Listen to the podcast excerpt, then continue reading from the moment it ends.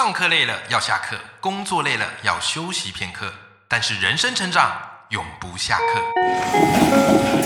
嗨，欢迎来到 Life 不下课，我是欧阳立中，每天陪你学习练功，一起玩出你我的理想生活。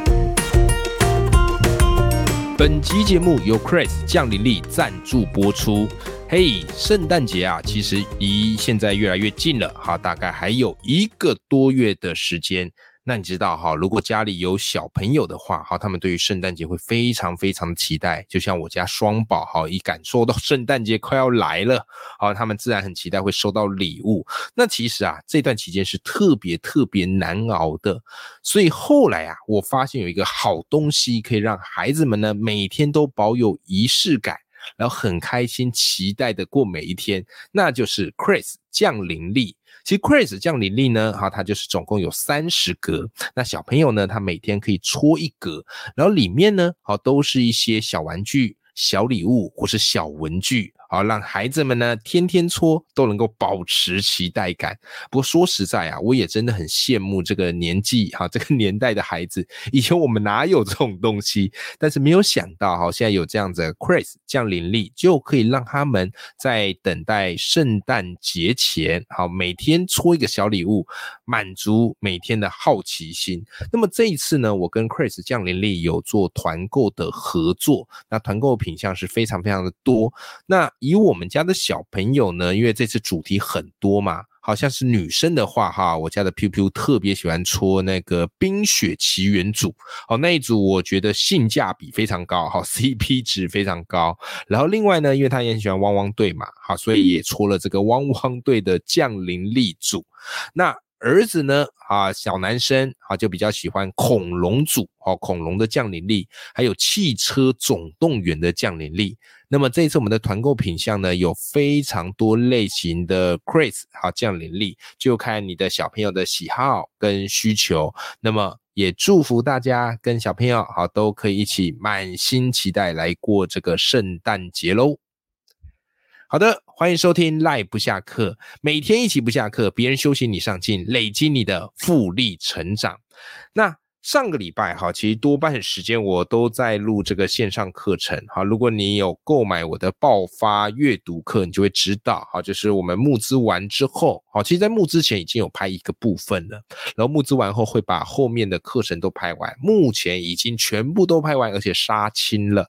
那我这个人个性就这样子，就是我常常自己在备课的过程当中，哎，发现有什么有趣的，或是有其他的想法，然后我就会不断的把它加进去，好，导致这个课程内容。就越来越多，但我就喜欢让我的学员有赚到的感觉。好，这个是题外话，重点就是因为我们在拍这个线上课程啊，然后就架摄影机啊，打棚灯啊，搞得非常的正式啊。好，但是其实拍线上课程的这个过程里哈，如果是第一次拍的，或是没习惯拍的，会觉得特别不自在。为什么？因为线上课程你就是要很流畅。虽然可以透过一些剪接，但是如果你卡词或是突然忘掉的话，哇，那导演当然会请你啊再重录，对不对？可是你知道吗？很神奇哦，因为我合作的团队是生鲜史书嘛，那生鲜史书团队他们拍我的线上课，然后就跟我讲说：“欧阳老师跟你拍线上课真的太愉快了。”我说：“为为什么？”人家说：“因为老师你几乎都是一气呵成，不太需要什么剪，然后中间也不太会卡词，就是你是怎么办到的？” OK，这时候我突然意识到，哇，原来擅长表达有这么大一个好处。那所以啊，我常常觉得表达这件事情啊，不是说你要当老师啊，或是当讲师啊，站上台你才需要。其实因为现在很多时候你必须要做自媒体，或是很多人想做个人品牌。好，比方我做 Podcast。好，或者有些人做 YouTube，其实我觉得有流畅的表达能力，对你在做这个自媒体、个人品牌是有非常实质的帮助的。好，所以上个礼拜我有一集特别就是来跟大家分享职场必修的一个表达能力，没有想到那一集大受好评啊！很多人说哇塞，这个真的太实用了。那欧阳可不可以再跟我们分享一些其他的表达绝招？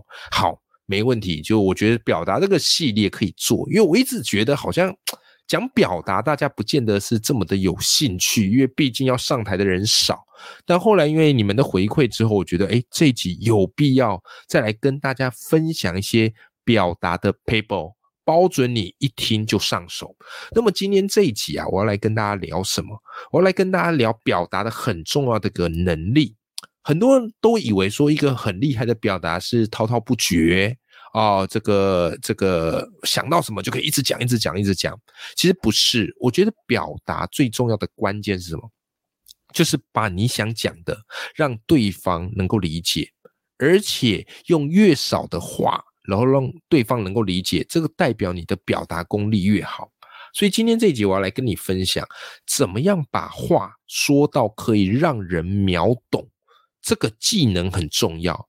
你先回想一下嘛，在你的日常生活中，或在你的职场，你有没有遇过那种，就是对方呱啦呱啦一直讲，然后每个字你都听得懂，可是组合起来就根本听不懂他在讲什么，或者明明可以用两三句话，然后就把一个概念解释清楚的，然后他花了很长的篇幅，然后你还是听得模模糊糊。但是有些讲者就很厉害，啊，有些人可能一两个比喻。或是一两句话，哇，你瞬间就能够理解那个差别到底在哪里。这就是我今天要来跟你教的一个表达绝招，好，表达绝招。那其实啊，这个东西呢，我先从一个实验来做跟你分享。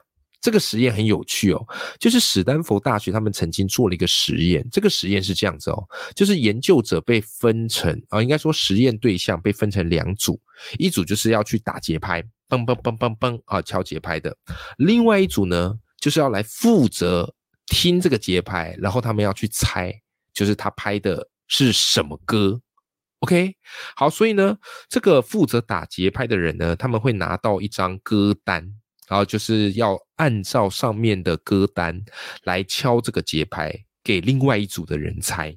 OK，好，但是呢，在猜之前呐，然后这个研究者他们就先让要负责猜的这些人，哎，应该是说这个研究者他们就先让这些要打节拍的人来猜，大概他们会答对的几率是多少？好，大概有几首歌，好，比率有多少会被答对？好啦，这些打节拍人，他们就想，哎，这些歌单都还蛮常见的啊，我觉得应该多数人都听得出来吧，所以他们就是估大概百分之五十。哎，可是你知道很神奇哦，结果没有想到，他们把这些歌单都拍出来，然后让他们一个一个猜之后，最后答对几率只有百分之二点五。哎，你看这个差多少？他们预测是五十，可是最后实际上答对几率只有二点五。好，那。到底为什么是这样子呢？OK，这个实验我觉得你也可以去做做看。那原因很简单，因为在打节拍的人哦，他们在敲这些歌的时候，他们的脑海里是有旋律的。OK，可是对于猜这些歌的人而言，他们是完全听不到旋律的。好，所以他们就只是凭着那个节奏在猜，所以根本其实不知道 对方到底在拍什么。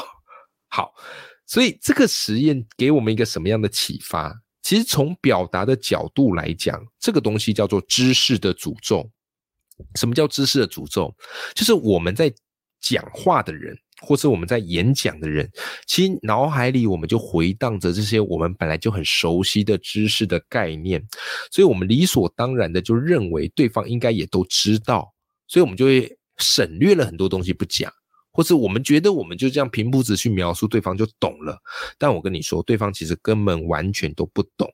所以这种状况呢，特别容易发生在那种知识型的演讲啊，或是一些表达之类的。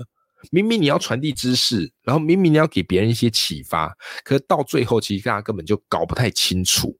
那怎么办呢？来这边教大家一招，也是我自己哈。你如果常听我 podcast 或是常听我课程，都会发现我很常做的事情。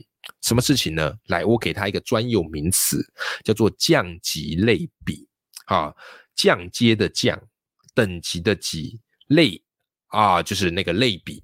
好，什么叫做降阶降级类比呢？很简单，就是如果你要传达的知识点是 A。但你不要直接解释这个 A 是什么，你可以先降一阶去思考，去想想有什么东西跟 A 很像，而且听众应该会知道。然后这个东西呢，就是 B，所以简单来讲，降级类比就是用听众熟悉的 B 来解释你想要传达的 A 概念或是 A 知识。OK，就这么简单。其实换个角度来讲，就是我们这个学生时代都有学过的一些修辞嘛，就是这种比喻法啊，只是在表达上我们把它叫做类比。千万不要小看这个类比，其实类比我觉得是所有表达之本。你今天光听到这个概念回去练，就可以让你的表达有一个非常显著的提升。来。我实际几个举一个例子啊，你就完全能够明白了，好不好？好，比方来讲哈，你今天参加一个医学的讲座啊，然后主题呢是谈 ADHD，那 ADHD 呢其实就是俗称的过动症，好不好？好，来，你比较一下以下两种讲法，哪一种讲法会让你比较记得住，而且能够理解？好，首先是第一种，第一种讲法是这样的。ADHD 是一种神经病学失调，与大脑额叶的过度不活跃模式有关，特征是注意力涣散、过动与冲动。这是第一种。OK 哈，好，再来第二种讲法啊。好，第二种讲法是这样的：ADHD 就像是大脑有法拉利的引擎，却配了脚踏车的刹车。要是能让刹车强大一点，就能变成赛车冠军。OK，好，两种都讲完了。来，你觉得哪一种会让你比较能够理解而且记得住？我跟你讲，多半你会选的会是第二个，对不对？OK，这个就是为什么第二个会让你比较记得住呢？很简单呐，因为第一个它虽然讲的都很正确，啊，也很精准，可是里面有很多的专有名词，哦，比方什么是神经病学失调。啊，什么又是额叶？什么又是不活跃模式？对不对？所以第一种你会发现啊，其实就是很多人会陷入的表达盲点，就是因为你觉得这些术语啊，大家应该都能理解，对你而言是 common sense，可是对别人而言不是啊。好，所以很多人他习惯用自己熟悉的术语来解释，这是不对的哦。当然啦，如果你面对的是一群专家，然后你们都懂行话，那就没差。但是如果你是要未来啊，不管是上台讲课啊，或者是你要去做这个 podcast 或者做 YouTube，那你一定就要把这个东西讲到让大家能够理解，对不对？可像第二个说法就很明确啊，你知道什么叫法拉利呀？你也知道什么叫做脚踏车的刹车，然后组合起来变成 ADHD，然后你就明白嘛，就是大脑冲冲冲，可是却刹不住嘛。OK，所以这个就是降级类比的好处。我们避掉这些术语，然后转而用听众能够理解的方式来讲。好，那这时候呢，你可能就会好奇啦，诶，那这个降级类比，我。降级类比这个可以练吗？这个是可以练的。我跟你分享几个哈，就是我觉得今天你听完这一集就可以实际去练练看的方式，好不好？好，首先第一个方式哦，第一个练习方式，我把它称之为叫做一句话电影。什么叫一句话电影呢？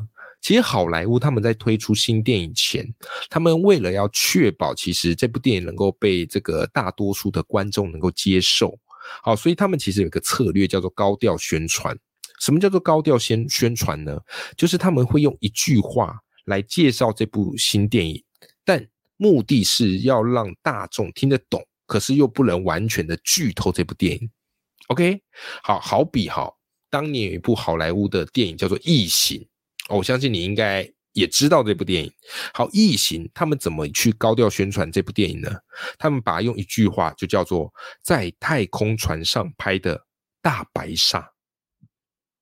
哇，是不是非常的清楚？对不对？好，再来还有一部电影叫做《捍卫战警》。